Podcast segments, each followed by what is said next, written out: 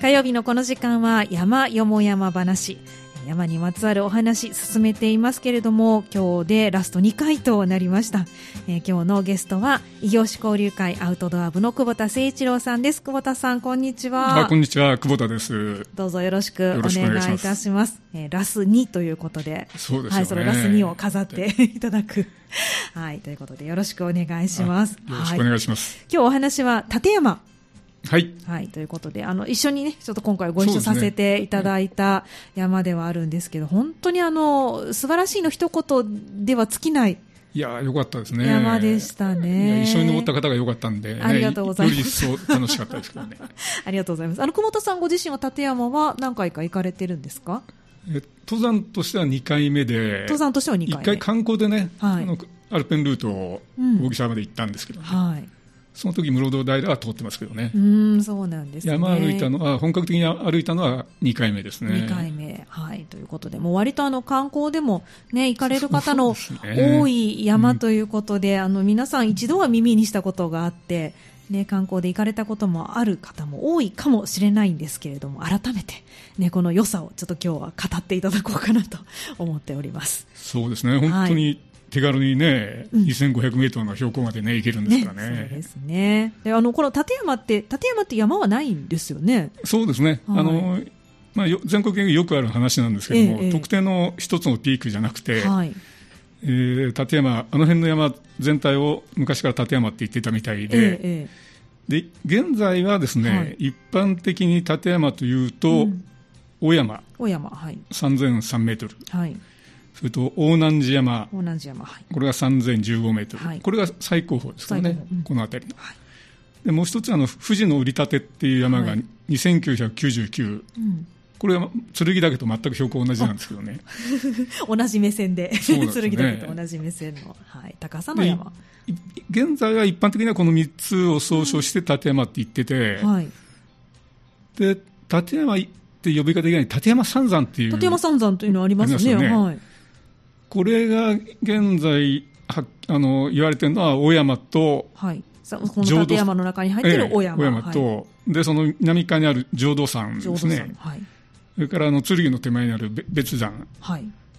この3つが立山三山ですうね、ーん、そうなんですね、まあ、これもずっと山域としてはこうつながってる、そうですねねこれ全部、はいあの尾根伝いに歩けるんですけど、うん、本当は立山三山全部行った方がはい、まあ、昔からの宗宗教的にもね、うんあのそれで完成、コンプリートするみたいなんであすあー、なけどね、るほど、そうなんですね、まあでも一般的に行く立山としたら、今、小山、大南寺山。富士の折り立てそうですねっていうのが、まあ、立山の総称になるということなんですね。で、はい、立山といえば日本百名山のはい、一つでもあり、ええ、花の百名山でもあり、ほう、はい、それと、まあ、なんといってもその日本三大霊山と呼ばれている、富士山と白山と立山、この3つのうちに一つですからね。ねでえ、はい、しかもその3015メートルの大南寺山が、まはあ、い富山県の最高峰、うん、だから結構だから話題も多いってあのそうですね、本当に登ったといい山いですね、う、はい、ええ言いたくなるような山ということですよねい。や久しぶりに3000メートル超えでしたからね、僕もあ、そうでしたか、はい、何年か前に穂高に行って以来ですかね、うんでもあんまりお変わりなく、あの。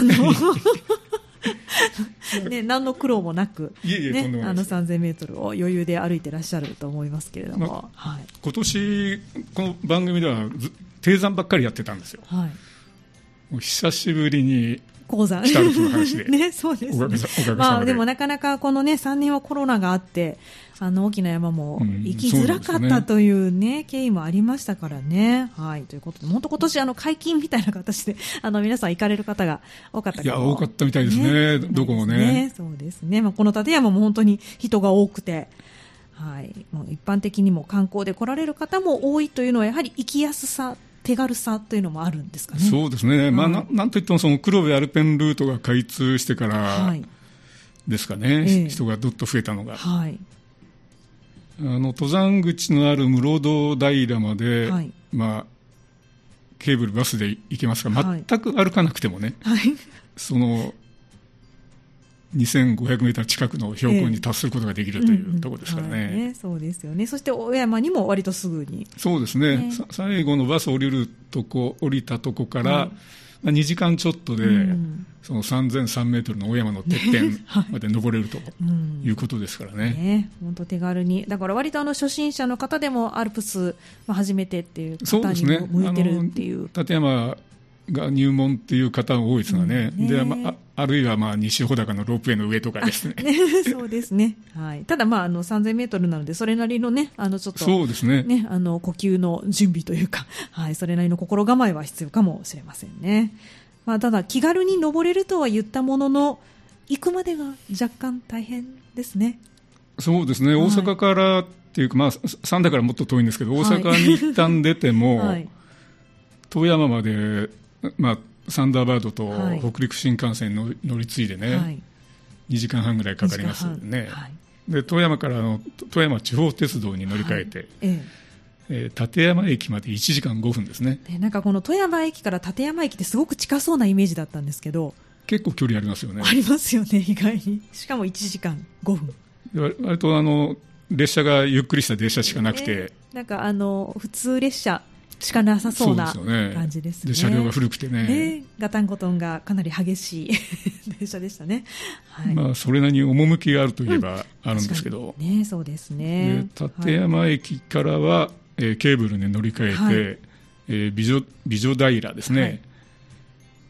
これあの美女平の名前はやっぱり女性が2人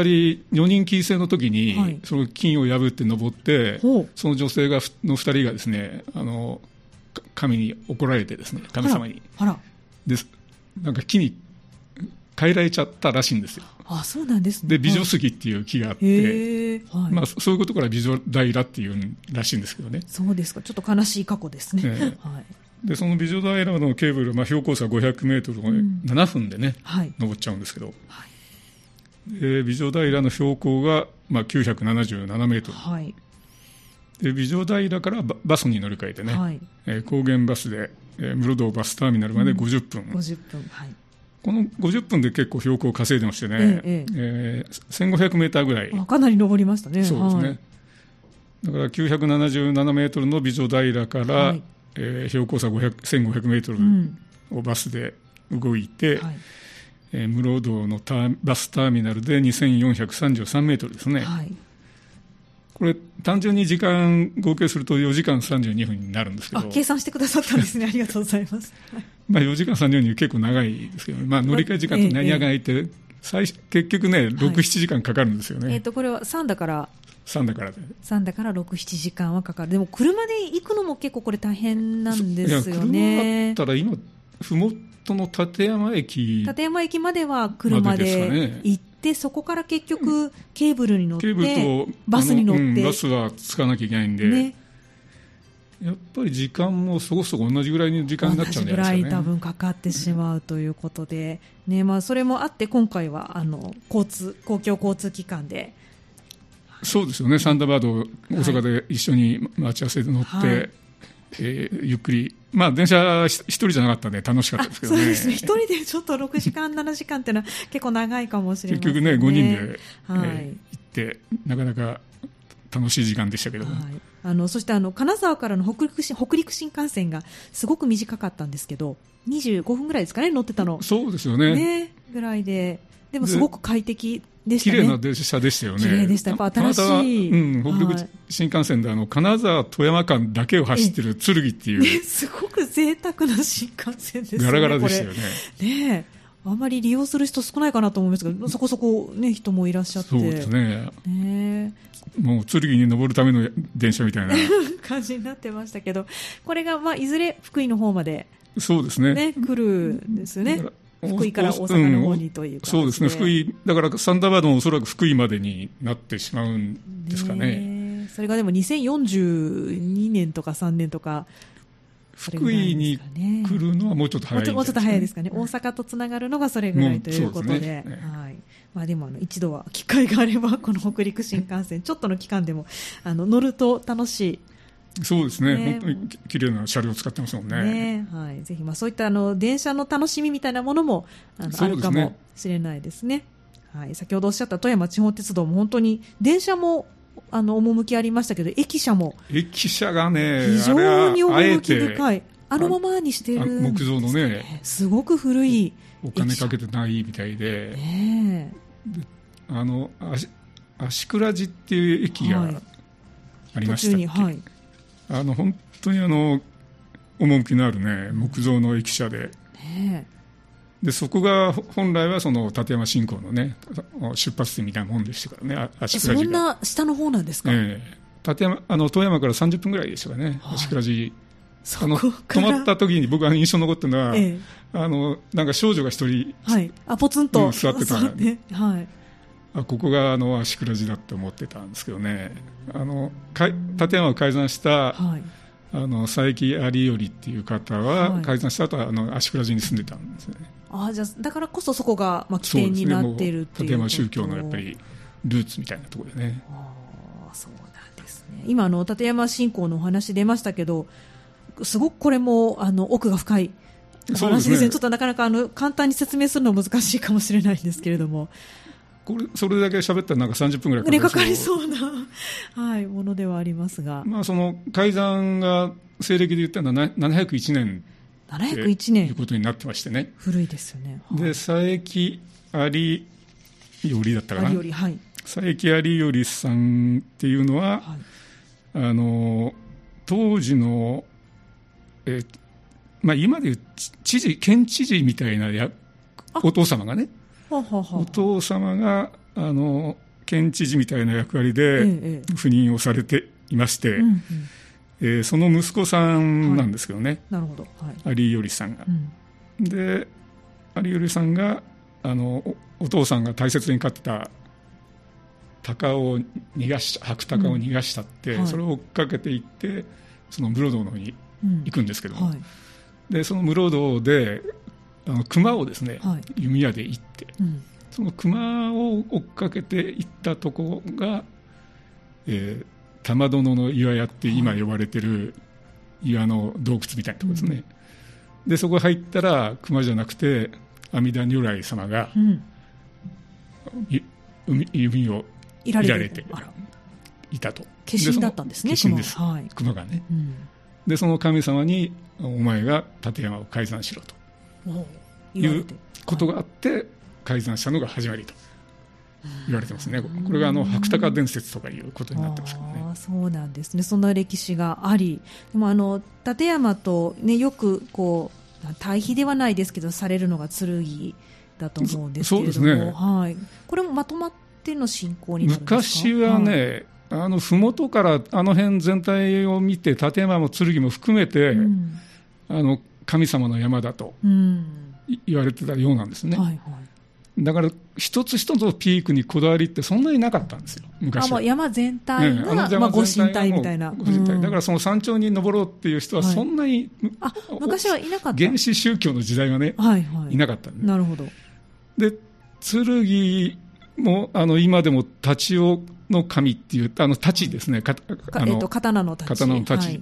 太刀の神うんが祀られてますけども、ええその太刀の神の名前が立山になってほういつもが立山になった立山になっんたじゃないかとうーん私は思ってるんですけどあ 久保田三節うんこれは諸説あります、 ええあのついたての盾みたいに見えるから盾だとあかあなるほどはいあの武器を防ぐ盾ありますよね、はいあの矛盾盾の盾みたいだから、うんうんそう矛盾の盾、うんだから立山っていう説もあります、うん諸説あるんですけども、はい私が採用した いのは、その立ち尾の神っていう神様の名前の山で、立ち尾の神の山、うん立ち山と。うんでそれを裏付ける話は、はい大友のやかもちっていう歌人が、はいあの立山あの立山のことを立山って呼んでるんですよねほうなるほどだからはい昔は立山って言ってたんで、うんうんその立ちの立ちから来たうんじゃないかとほいうのが現在の私のです ねうお施思い設思い込み なるほどそうなんですねそんな文献も残ってるんですね結構いいっぱいありますね立山ばあの、し信仰の話は、ねそうですよねで時代によって変遷してるんでうんうんね、うんうんうん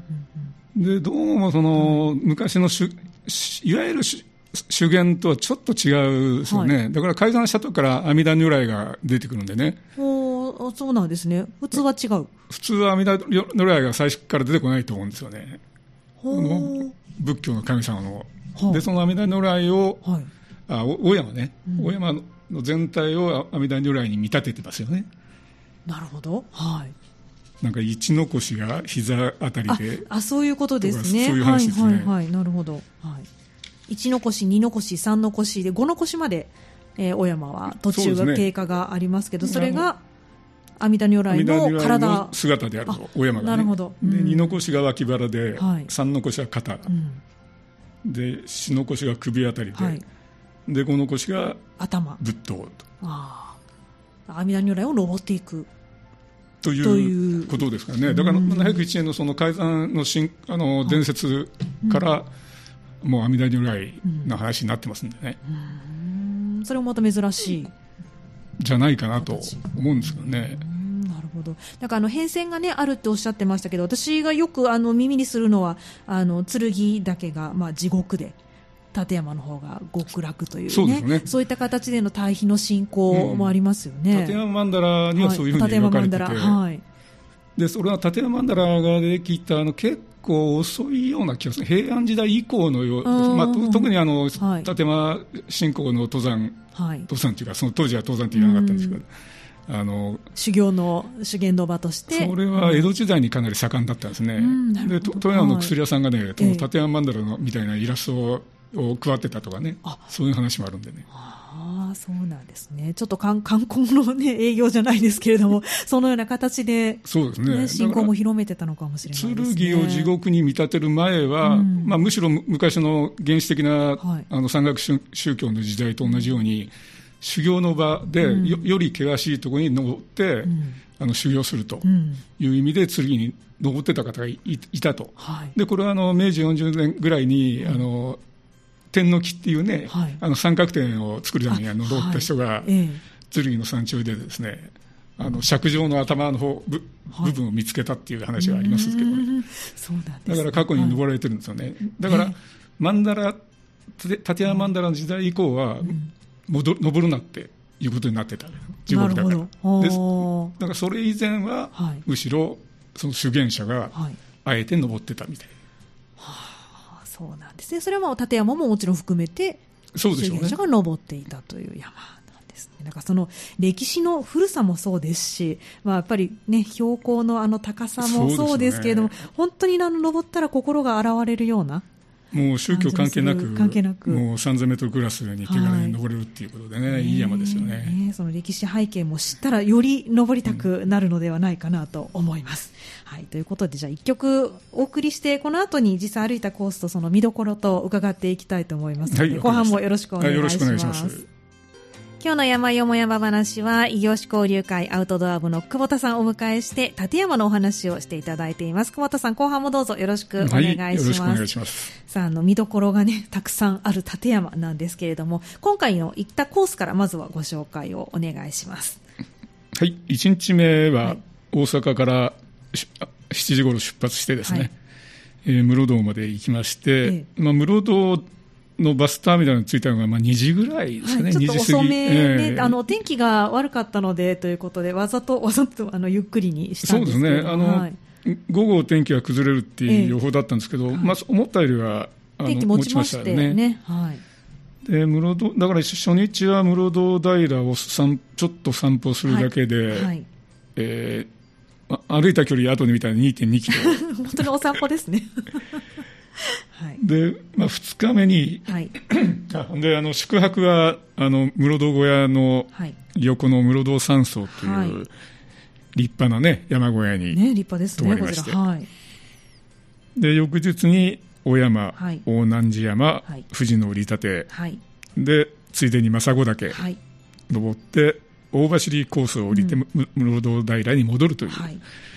この2日目のルートで約9キロ、はい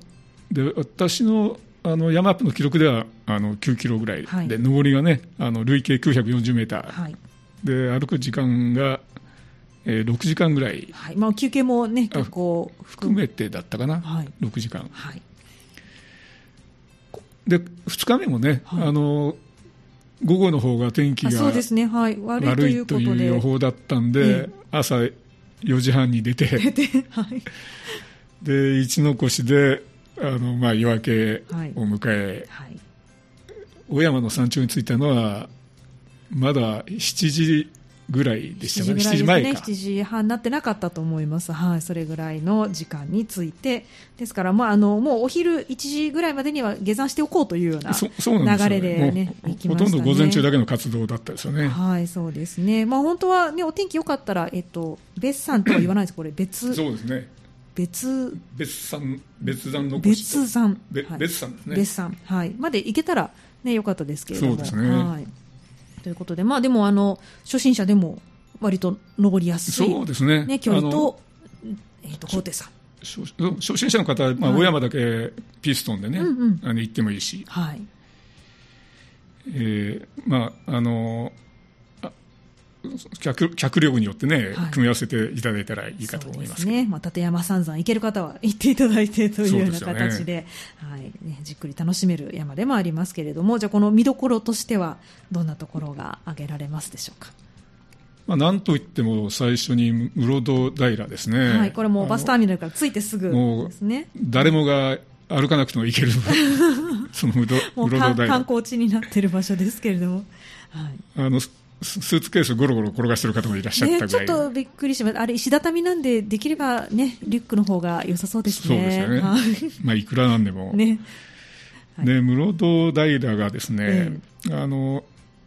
まあ、溶岩台地うんということでした。ええで私あの山でカルデラじゃないかという発言をしたような記憶があるんですけども、はい立山カルデラをはい正確に、えー位置あの位置を言うとですね、え浄土山の南ですねあ一部地域だけがカルデラなんですか立山カルデカルデラあそうなんですねだからはい厳密に言わな あの言えば、はいカルデラじゃなくてえ単なる溶岩大大地、おーまた違うんです違うみたいねああそうなんですカルデラの定義に当てはまらないみた当いでてすはまらない、うん、雰囲気がへねーカルデラみたいですけど、うんうんはいまあ、溶岩でできた大地、うん、溶岩台地ですね、うんでまあ、そのその火山活動でできたんですけど、ええまあ、火山活動があったのは、まあ、十数万年前、まあ、20万年近い前なんで、うんえー今はその火山の実態もないぐらいですね、ええでその火山があったのは、はいあの現在の立山カルデラ、はいだから室室堂平の南側にあったそうなんですよ、うんその火山がですね。はい今あのしし侵食されてもう上部はほとんど山残ってないんですけど、うんで室堂平の中にいろいろ見どころがありましたね、はい、そうですねはいでその室堂平の名前の室堂なんで室すけど、堂はいこれがあの信者がですね宿泊したお堂のことということで、ね、あの白山にも室堂ってありまそうすですけねれども、これはもうその信者が泊まった場所が、まあ、お堂が室堂というふうに言うと、そうですねだからあいのいですね地はい地名を室堂っていうのはその室堂、まあ、分かりやすく小屋って言いますけどええ室堂小屋から来てるんですけどうね、んなるほど、はいでそれはあの現存する日本最古の山小屋ということになるらしいんですけども、はい、あの私たちが泊まった室堂山荘とはまた別のところそうですにね、なり室ま戸山荘のすぐ横ですよね。はいでもともとはあの1695年に、これはまあ元禄8年ですから、江戸時代ですね、はいえ加賀藩主がですね、はいあのまあ、信者のためにあの建物を建てたのが前身で、ええでそれを1726年に再建したと、はいでその建物が残ってるんですね、はいすごい古いんですよね。そうなんですよんで今今はあの内部が公開されてて、ええあのいろいろ昔の資料が、ね、うん展示されてましたね。はいでその室堂小屋をまず見ていただいてですね、はい、これ、なんか写真撮影禁止そうななんんでですよすよね。撮影禁止止だったんでね、はい中の撮影ない、ねあの中の写真ないですけど、はいまあ、でも外側から見ると、すごく立派な作りがしっかりして小ました屋ねですよね、なんかこんな江戸時代に作られたものとはちょっと思えないような、そうですねだからよほどそのはい、加賀藩主っていうか、その地元の方がですね、あのよく登ってたということですよねね、そうですよね、しっかりとした作りでした。はいでその近くにあの玉殿の岩屋というはい洞窟がありましてね、はい、岩屋先がほどおっしゃってくださったあの立山信仰の、開山の改ざんの、はい記念地ですね、えええで2つ洞窟がありまして、でここはあの洞窟の穴の上見たらあの、ええ板状節理えだったですね、はいええええ安山岩のねはい、安山岩安山岩は、まあ、あの溶岩が急速に冷えてできた岩ですけど、はいあの安山岩の板状節理がうんあってその下に、えー洞窟があって、でその改ざんをした佐伯有頼さんが、あの熊と白鷹に導かれて、この洞窟に入り込んだと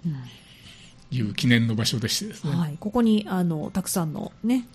そうですねあの祠とかはい石仏がありましたよね,、ありましたね、はい、これはもうだから自然にできた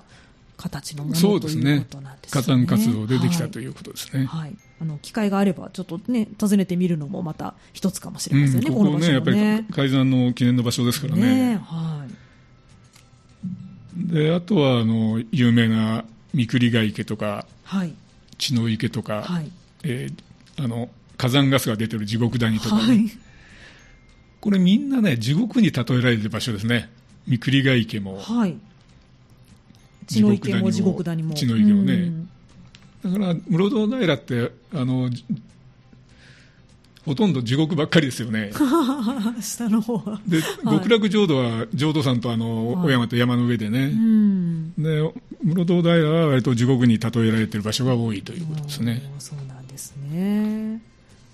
一応修験の場だったんですかねここもだから昔の修験というよりも、はいあの仏教の要素が濃くなってからうのん独特の立山信仰はいの特徴でしょうね、あの地獄と極楽といううんはい対比でね、まあうん見立ててという形になるんですかね、はいまあ、地獄谷は、ね、あの今、立ち入り禁止なんですね、そうなんですよ、ぶうん昔ね、歩いはいたことあると思うんですけどね、ええその前回行った時は、はい今回は立ち入り禁止ですよね、ね、ガスが結構出てるということで、ちょっとあの近くまで行くと、かなり煙がいや、結構匂いがししましたね、匂い硫が黄の匂いがね。はい、しましたよね。でもその分、ね、あの、久保田さんは入られてないですけど、温泉は非常に良かったです。あよかったですね、はい良、かった です。えー、と我々というかあの、わ私とねあの、はい。他のメンバーまあ、は、他のメンメンバーメンバー3人が、はいあの立山山荘室堂山荘あのご方めんなさで、い室は堂い山荘に戻ったら、はいあの無料で入れるっていうのをつられて荷物も置いておけるということそでうなんねですよ、はい、あのそちらに行かれましたけど、私はどうしても温泉に入りたかったので、あの荷物持って、あの登って、はい、三栗ヶ池温泉にいやよかっ行きたですねましたけど、もう本当に素晴らしいお湯だったので、あのぜひとも次行くときは入っていただきたいなと思います。前鶴行った帰りにね入られました入ったような記憶があるんだけ覚えてらっしゃどもういい加減ですからね記憶がいえいえいえいえ入ったはずですはい、もう本当にあの硫黄のあの素晴らしい温泉でしたね。はい、まあ地獄谷は入れないですけど温泉には入れるので。 そうですねぜひとも入っていただきたいと思いますけれどもね。はい。でまあその辺から見るええ立山の山の景あそう色、ですねこれはね素晴らしいです素ね晴らしいですね。もう観光で行かれた方ももう多分圧倒されるようなそうね、ですねあの立山の三つの山と立山三山ともね、もちろん見られますし。いや本当天気が良かったらどこ撮っても絵はがきみたいになりますよねね、なりますよね。そしてこれから紅葉シーズンですから。そうですよね。ねより素晴らしいもうちょっともうそろそろ紅葉になってるかもしれないですね。ね、9月中旬ぐらいからって言ってますけど、今年はちょっと遅そうですうん暑かったのからでねね、9月下旬ぐらい、10月頭ぐらいが、もしかしたら見頃かもしれませんね。そうですねだ今回もしゃ帰ってから写真見て改めて見ると、はいあの草もみじ風になってましたよね。はい、ねそうですねそれがまた綺麗でしたね、はい、ぜひ紅葉もおすすめそして先ほどおっしゃった見どころの場所もおすすめそうですねでもあもうりますねはい室堂平散散歩するだけでも、はいもう十分楽しめ十ます分。 楽しめる、はい、で先ほどおっしゃったあの三栗ヶ池もあの私たち行った時は若干ガスがそうですあよねったのであまり綺麗には見えなかったんですけど、えここも景勝地なんですよね。これあの晴晴れてたらね、はいい、い写真ありますよね。ねえあの池にあの立山がね、映ってね。写って美しい写真がよく見られますのでぜひ晴れた日に、いや本当に。ねはい、見ていただきたいですねこれがまあ室堂平での見どころですけど山としての見どころはえーいかがですかまずあの、はい最初に登ったのは我々は一の越に上がって、はいあの大山にええ登ったんですけども、はいで大山にあるのが小山神社ですね、はいえーこの山頂にあるのが峰本社とはいいうとこなんですけども、えええー実はその小山神社っていうのはあの3社合わせてはいその宗教法人小山神社とほういうことになってましてね、ええええで岩倉寺っていう昔言われてたのがあの一番平野に近い方にはい前立社団はいというのがあります、これはあの先ほどおっしゃってた駅の岩倉寺とはまた違う場所い、やの近くの近くですね、はい、だいぶ下の方ですよ ねはいでその次に、まあ、あの中宮ですね中宮って書いてある、はい中宮にあたる、えー、き祈願殿はいっていうのがですね、えーこれもまあそのちょっと立山寄りにはいありまして、ええこれが昔の足倉寺ですね足倉寺だから前立社団とうん祈願殿と、はいこの山頂の峰本社の3社合わせてはい小山神社とおおなるほどいうことになってますはいこれは小山神社のホームページがありますんではいそれに詳しくは書いてあるんですけどねじゃあぜひ3つね3社合わせていやねこれがね本当し帰ってから調べたんですやっぱり、ええあの改めて見るとね、はいふふもとのその2箇所にええ行ってみたいと思いました行ってみね、たいはいまあタイムラグができたとしても、ね、いずれぜひ行そっうてでいたすね、だいまああて、のはい山歩かなくても行けますからね、ね、そうですね。ですからあの昔、黒部アルペンルートができない以前の、うんえー立山への参道としては、ですね、はい、えー岩倉寺から出発することになるんですけどね、はい、えー室堂まで約30キロぐらいあ、すごい、でこの30キロを歩いはて、いあの地元の方々は室堂に行ってたんですけど散、歩してたあ成人の時に、成人のまでに、はいあの必ず男は登らなきゃいけないっていうようなうわあ、そうなんです習慣もあるあったみたいで。あ、そうですか。すごい昔の方、健脚ですね。 本当ね。でその30キロを歩いて立山の室堂までですね、はいお参りに行ってたとはい。いうことなんですけどねはいでその小山神社の峰本社があるはい山頂まで行くとですね、うんえーすすごい大展望が広がりましたねもう360度と言っても過言ではないぐらいその、うですよねね大展望でした、はいで最初のあの一の越っていうとこ、ええあの山小屋もあるんですけど、はい一の越行った時は槍ヶ岳が見えたんですけどね、はい槍ヶ岳と笠ヶ岳まで見えて、はい、薬師とか黒いゴロが見えなかったんえでえすよ、ええところがその小山の山頂に行ったらですええね、はい当然あの視界が広がるんで、うんえー近いところの薬師薬師岳とか、はい黒部五郎とかですね、はいもう見えてくるんでねね、遠く白山まで、そうなんですよねね見えますし富山湾も見えてあれは良かったですよね,、はい素晴らしい展望でした、はいあの一一の越から登る楽しみがすごくあってね、ちょっとあの岩がかなりゴツゴツはしてますけど、歩きやすくねもうあのこれでもかっていうぐらいの印がそうですねねあありのますので上り下りを区別したりねはい、本当にあのそういう意味ではすごく整った道ですよね、で私があのちょっと慌てて登ってたんで、ええあの二の腰三の腰四の腰なんか全然意識せずにあの途中休憩があったらお参りするというのがこれまたねいいかもしれませんねそうすればよかったですねね あの見客でいらっしゃるので、ね、はい、ちょっと後悔してるんですけど、はい、それが小山の、そうですね見どころですよねはいで大山で、まあ、本来はそのお祓いをしてもらえええればよかったんですけども、はい、なんか8時以降そうでしたはいだったので、えええー我々が着いたのがもっと早かったんでね、えお入りはしてもらってないんですけどえも、はい、ちょうど下山しようかなというタイミングであの神主さんが、ねそうですよねご出勤になったという感じでしたもんねでお大山の開山期間は7月の1日から9月30日まではいだけなんですけあどじゃあもうお祓いしてくださるのはもう9月30日までうん、今年はただね、おはいお祓いがまあ24日がお休みということがあって、あはい24日までなんですよ、おあ祓いそうなはんね。ですねはいだからもうもう今年なかなかチャンスはないかもしれませんけどね、なるほどはい、えーぜひ来年以降にまたはいお祓いをねしてもらったらいかがでしょうか。ねそうですねはいそして次のピークが大難寺大難寺山ですねですよね。で大南寺山が、えー最初にもう申し上げましたけども、うんこの立山の最高峰ですね、はい、これ最高峰の割にはちょっとあの普通のピーク ですよね。あのあの大山の山頂の方がすごくね山頂っていう感じが、あのあんまり何かがあるってわけじゃなくて、はい、あのあの木の看板みたいな感じでち ょっと割と簡単に簡単です取り外せる、ねあの3名のプレートがあったぐらい、はいねちょっとそこびっくりしましたけれどもでもそこ最高峰ですからねねちゃんとピはーいクを登って、はい割とあの富士の折り折り立てに比べると、ええええ山頂まで登りやすいです登りよやすねいですねはい最高峰が簡単に登れるけれども意外に富士の折り立ての方がちょっと大変そうですねねあですの、ねはい剣と同じ標高の富士の折り立てが次にあるんですけども、えええあの三点確保とか、はいまあ、ちょっとした岩登りのええ技術をえ、はいがいるかなという感じですかねうん、はい、ちょっとこれはピストンしなきゃいけないそうですねのであの、はい本来の道はなんか巻いてるんですけどね、ええあのピストンではい、頂上まで行ってう、んでその折り立てで、はいえ3つ、はいいわゆる立山ですね、うんえ3つ並べあの、は山登って、でそこから結構降りるんですよね、えで蔵之介カールっていうのがあって、えはいあの政子岳の手前にの右か 右かっていう要するに東側、 はい北向いてるから、ええその東側があの蔵之介カールっていう、うんでここでね、はいこれこれも帰ってから知ら初めてええ調べたんですけど、はい